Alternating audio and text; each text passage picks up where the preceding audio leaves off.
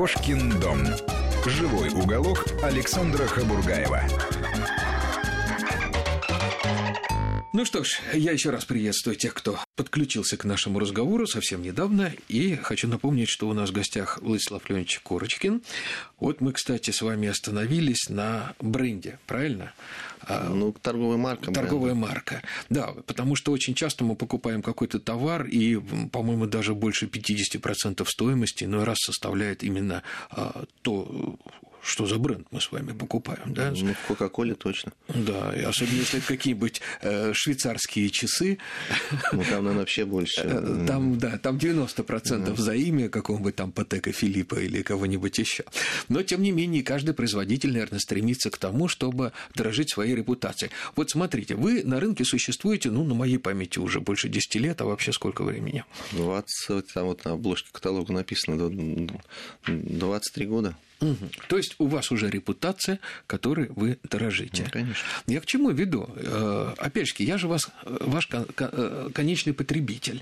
Mm. Когда я заказываю семена по вашим каталогам или еще, на что я должен обратить внимание? На то, сколько уже на рынке лет именно этот производитель, именно эта группа компаний, да, это значит говорит о том, что вы пришли сюда всерьез и надолго обманывать не, ну, не ну, вообще рынок семян, он очень, очень консервативен. В принципе, консервативен. Там время жизни продукта гораздо, особенно любительский рынок, гораздо больше, чем э, многих других продуктов в принципе. То есть, как, как и есть, вот мы сейчас готовим серию э, пакетов семян, э, в которые включим сорта, которые известны с конца XIX века.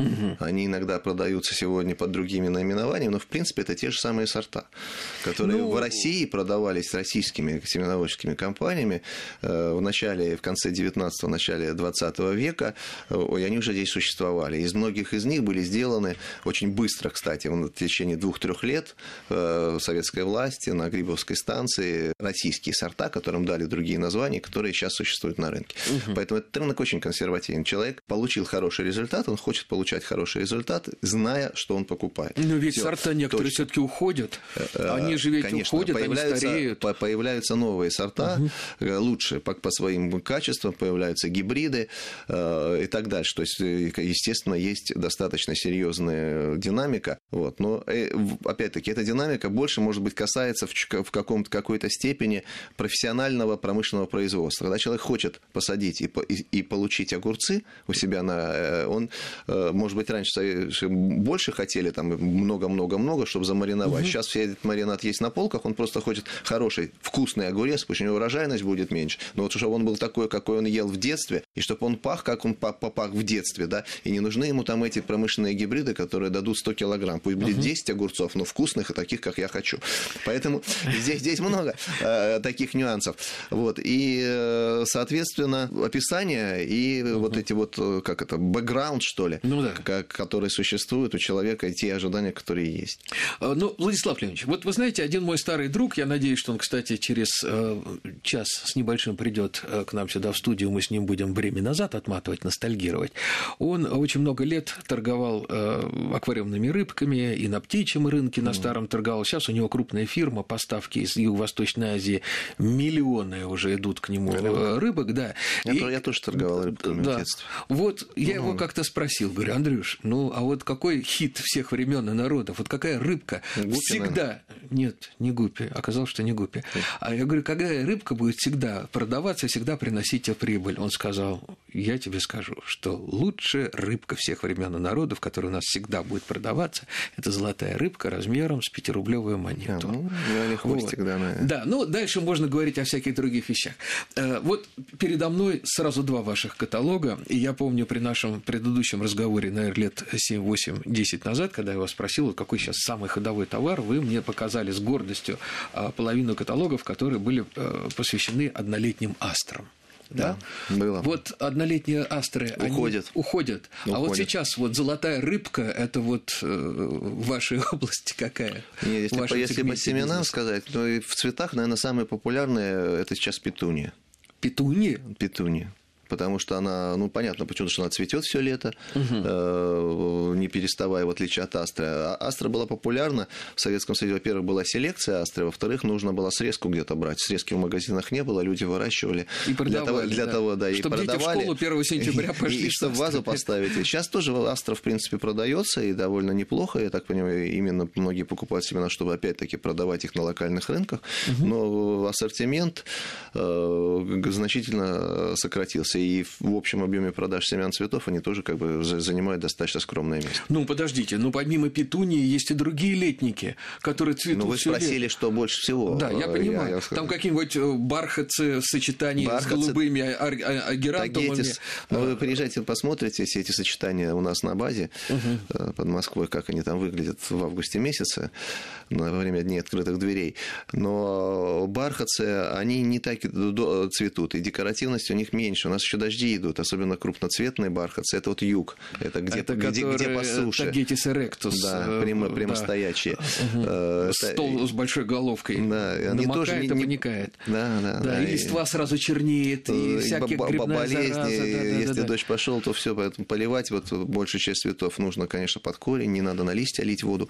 Ну, собственно говоря, овощи тоже лучше так делать. Ну всех. да, потом петунии все-таки они в подвесных кашпо еще очень активно используются, и можно из бревна кашпо, выдолбить. для кашпо лучше то, что размножается черенками, как алибрахова, потому что она больше выдерживает э, засуху. Угу. У нее меньше листва, цветов угу. больше, листва меньше, и она не так быстро высасывает воду из контейнера. Петунью в контейнере нужно поливать 2-3 раза в день летом, угу. чтобы она имела нормальный вид долго.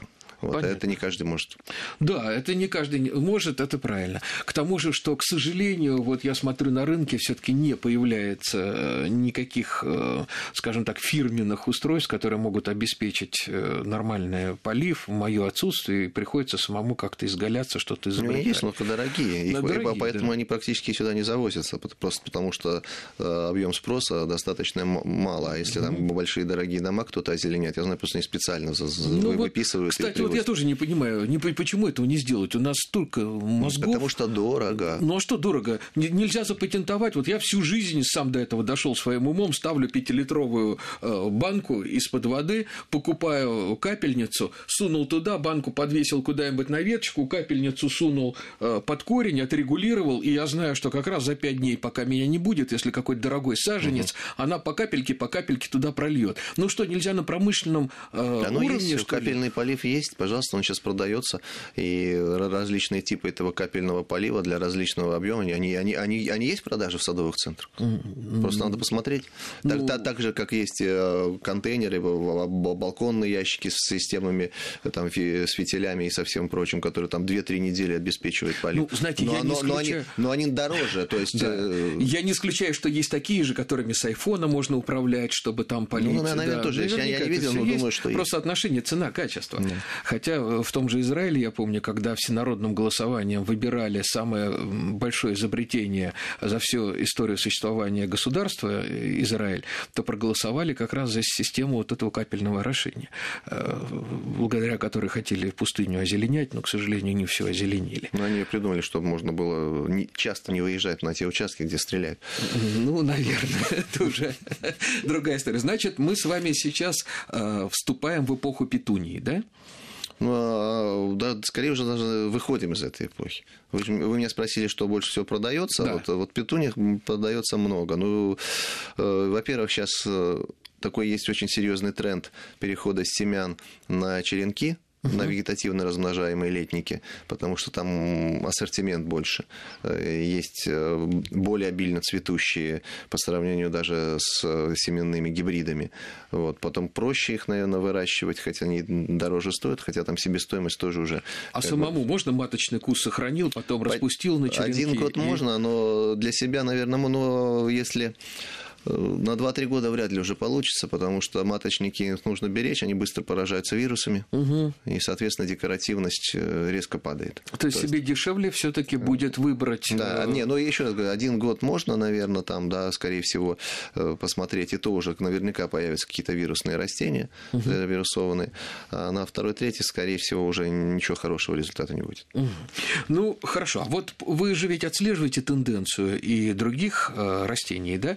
Вот э, что, по-вашему, тоже сейчас выходит вперед и уже вот возможно составить конкуренцию петуниям. Ну, вот давайте вперед так заглянем. Ну, вот у нас все больше пепеларгонии. То есть на Западе они уже давно, там всякие плющелистные, и зональные, угу. все, всевозможные, их очень много видов. Э, сейчас они очень красивые. Та, -та, та же самая история, и королевская пеларгония. Вот угу. они то, тоже цветут много. с варигатными листьями, с разными. С разными да. совершенно, угу. декоративной листвой, трех-четырехцветные. Колиусы очень здорово сейчас идут, потому угу. что тоже просто выращивать и декоративность 100% стопроцентная практически с момента посадки до, до, до, до конца сезона. Многолетники многие угу. любят тоже за то, что их не надо каждый год сажать. Угу. Ну, это да, ну, не только. Во-первых, они еще и цветут э, все ну, лето интересно. до самой нет, зимы. Многолетники нет. А, нет, да. вы про многолетники стали говорить, да. господи, да. Извините, это я уже. Я почему-то о летниках заговорил, наверное, думал о своем, о больном. Да, многолетники. Немези сейчас очень интересные. Вербены есть очень интересные э, по окраске, по обилию цветения угу. и по устойчивости, кстати, то же самое. Хотя угу.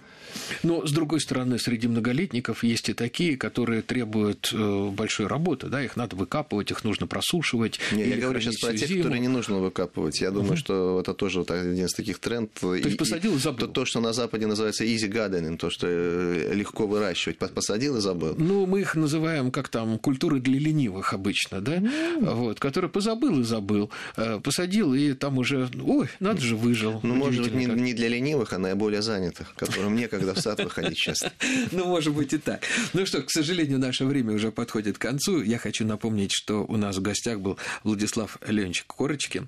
А, спасибо большое. Успехов э, группе ваших компаний. Я надеюсь, что вы будете радовать нас все новыми и новыми каталогами, где мы будем находить какие-то любопытные новинки. Ну и, конечно, старые добрые сорта с вашей легкой руки тоже не забудем. Постараемся восстановить даже то, что уже потеряно. Удачных вам обильных цветений и гуманных новых законов. Приезжайте вот на просмотр коллекции. Спасибо, ловлю на слове. Кошкин дом. Живой уголок Александра Хабургаева.